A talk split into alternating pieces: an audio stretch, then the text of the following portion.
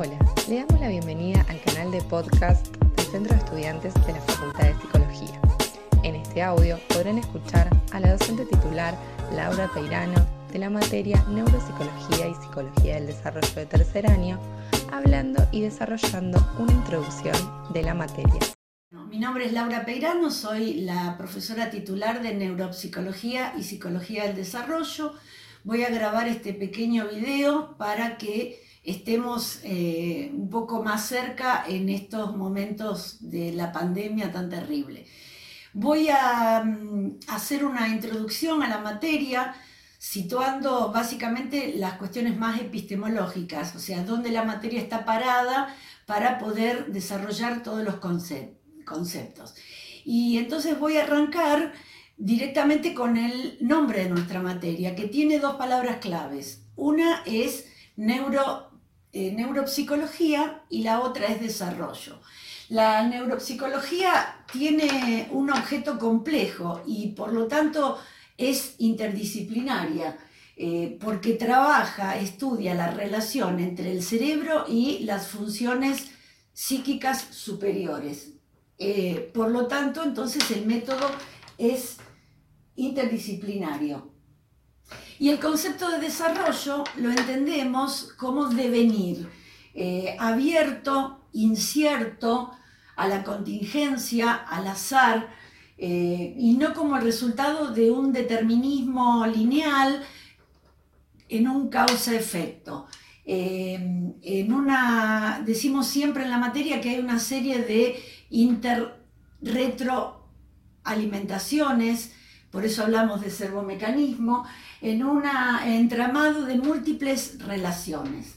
Eh, y la otra palabra clave es la de contexto, o sea, entender cada una de las cosas que estudiamos, no individualmente, sino a nivel de un contexto que lo abarca.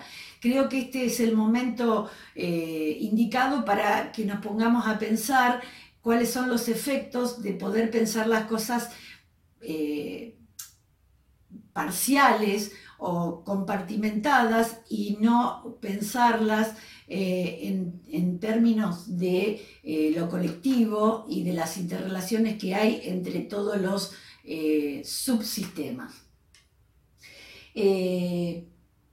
complejidad, una palabrita que nos acompaña todo el tiempo y decimos que lo que le otorga el carácter de complejo a un sistema es la emergencia de nuevas propiedades producto de sus interrelaciones. Por eso la noción de cambio adquiere un, eh, un protagonismo muy grande porque lo que se empiezan a resentir son las nociones de equilibrio, de orden, eh, que son propias de un paradigma de la modernidad o de lo que llamamos la ciencia clásica. La naturaleza misma del ser complejo consiste en que es un permanente proceso de cambio. Otra gran palabra que utilizamos mucho es la de dialogicidad, que la entendemos como un diálogo entre dos lógicas que son diferentes, pero que justamente en ese diálogo hacen o producen un efecto o una terceridad. Eh, nuestro cerebro es un gran tramitador desde la recepción de los estímulos compartimentados por los órganos de los sentidos hasta el armado más global de lo que llamamos nuestro percibido. Por ejemplo, vemos por los ojos no vemos por los ojos, sino que construimos una totalidad significativa y singular. Por eso en vez de hablar de sensaciones por un lado y de percepciones, hablamos de senso-percepción. Nuestra materia, además de sostenerse en el paradigma de la complejidad, se sostiene también en el paradigma de la construcción o el constructivismo. Nos gusta más llamarlo co-construcción, o sea, construir con otros y decimos, el modo en el que el mundo se nos aparece depende de nuestra configuración, en este caso del sistema nervioso, de nuestra legalidad interna, que hace que cada uno alumbre desde su propia estructura el mundo.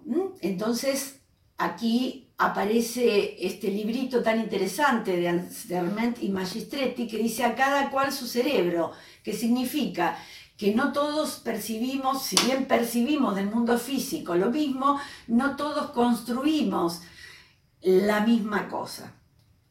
El pensamiento complejo entonces aspira a lo multidimensional, pero sabe que es, ese conocimiento complejo es imposible. Entonces nos sostenemos en concepciones o categorías como la de no la certeza, o sea, incertidumbre, no la completud, no al todo, no se puede saber y comprender todo, la incompletud, la aleatoriedad, la contingencia, el azar, los antagonismos, la complementariedad de los antagonismos. En el sistema nervioso central hay mucho de esto. Por ejemplo, el sistema nervioso, el, perdón, el sistema simpático y parasimpático son antagónicos, pero son a su vez complementarios. Ahí podemos, eh, podemos utilizar este concepto epistemológico de la dialogicidad. Son diferentes, pero dialogan. Pasamos entonces de un objeto esencial a un objeto relacional, contextual, emergente, heterogéneo.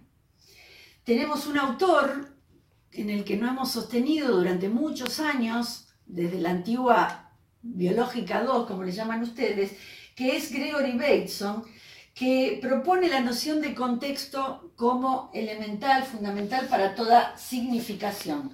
Y dice que no debe aislarse el fenómeno de su contexto, ya que cada fenómeno tiene sentido y significado dentro del contexto que lo produce. Él habla de texto y contexto constantemente eh, a lo largo de su obra y dice, un mismo texto se puede leer de diferentes maneras según los contextos. La red neuronal, bueno, nada más ejemplificador de lo que estoy diciendo que nuestra red neuronal. Eh, una de las categorías que utilizamos para poder empezar a pensar cómo se va construyendo la funcionalidad de esta red neuronal. ¿Y por qué se, digo, eh, subrayo lo de la funcionalidad?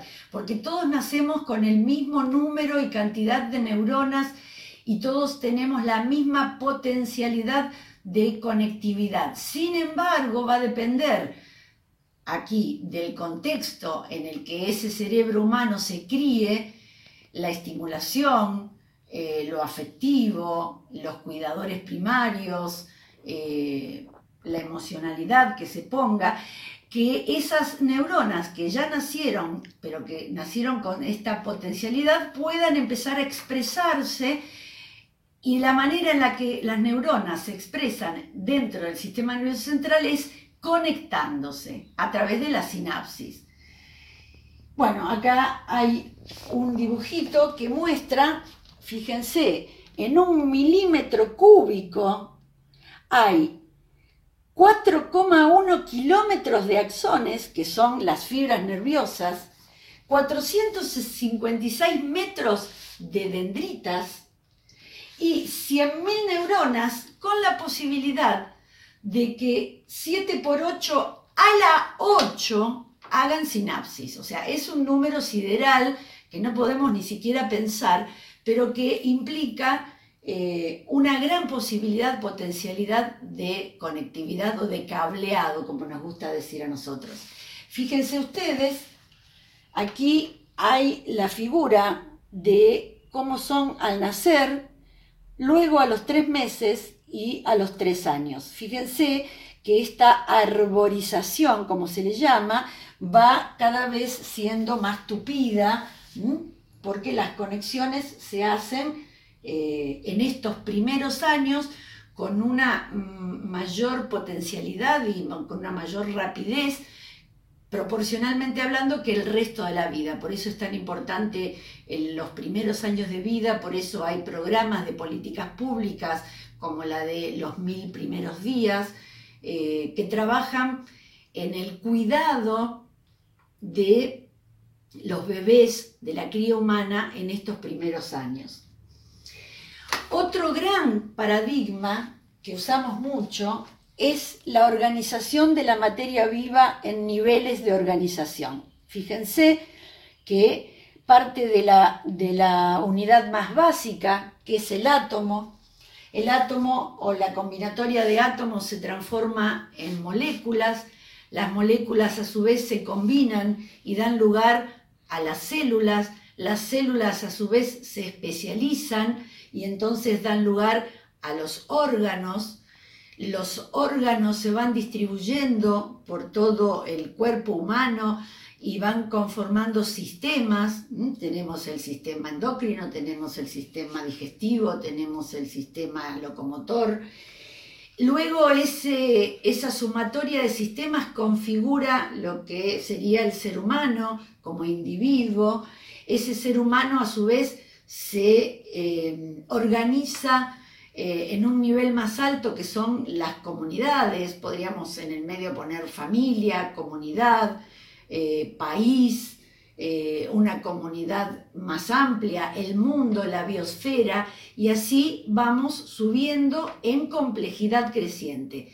Pero del mismo modo como podemos subir en complejidad creciente, podemos bajar en complejidad creciente y decir, por ejemplo, que lo que podemos o lo que sucede en el plano de la comunidad, como lo que nos está pasando ahora en la comunidad global, al decir de Morín, puede afectar al organismo. Eh, bueno, quizá lo del coronavirus no, no es puntualmente lo que yo quiero expresar, pero digo, si en la comunidad hay una situación, vamos a suponer, de mm, guerra o de eh, alguna crisis económica, eso va a resentir a la población, va a resentir a cada uno de los individuos como organismo y se van a empezar a resentir los niveles que están más abajo. ¿Se entiende?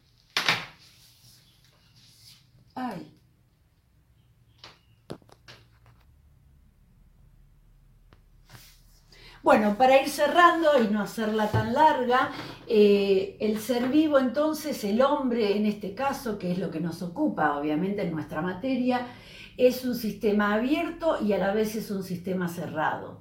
Es un sistema abierto porque intercambia eh, información y energía con el ambiente y es un sistema cerrado porque mantiene su identidad. ¿Qué digo con esto? Digo, intercambia información con el medio, pero no deja de ser el mismo. Y voy a situar esta linda filmina, diapositiva, para ver justamente esto de cómo intercambia información con el medio, especialmente en los primeros momentos de la vida, para justamente mantener su identidad de ser, lo que nosotros llamamos información estructura. Estos, estos bebés, estos niños que se ven allí, van a ir produciendo todo lo que dijimos hasta hace un rato, el cableado, la profusión de conexiones neuronales, a partir de los estímulos que recibe del medio, en este caso la mirada, los abrazos, el juego, la palabra, para seguir justamente, y esto parece una paradoja, pero en, digamos, en biología las paradojas abundan todo el tiempo, para seguir manteniendo su información estructura. Este bebé para, dejar, para no dejar de ser quien es, y ir configurándose en la interrelación con el medio. Bueno, no quiero hacerlo tan largo, son algunas pequeñas eh, pinceladas de, lo que nosotros llamamos la primera parte de nuestra materia, especialmente en la unidad 1, para que se pongan a leer, se pongan a estudiar, hay bibliografía sobre esto y para no hacerla tan larga voy a cerrar acá eh, y bueno, esperando que que todo esto se, se resuelva lo antes posible. Les mando un saludo y adiós.